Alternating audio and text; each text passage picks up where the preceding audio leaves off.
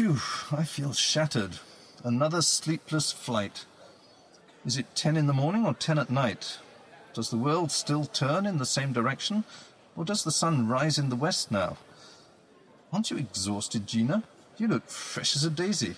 Um, I've felt better, I must admit, but curiosity is keeping me on my toes. I had a really weird dream. What was it about? Actually, it was more like a nightmare. Caroline was commanding an army, but all the soldiers were babies, and their uniforms were made of dollar bills. Oh dear. And they were trying to recruit me into the army.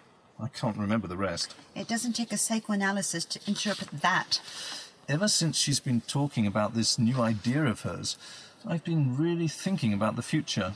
How do you feel about going into business with her? You certainly don't sound too keen. It's not that I don't feel ready to settle down. I think it's the idea of settling down with Caroline that scares me. Mm, you really need to sort things out with Caroline. Everything you just said, you should be saying to her, not me. You should work out why you can talk to me and why you can't talk to her.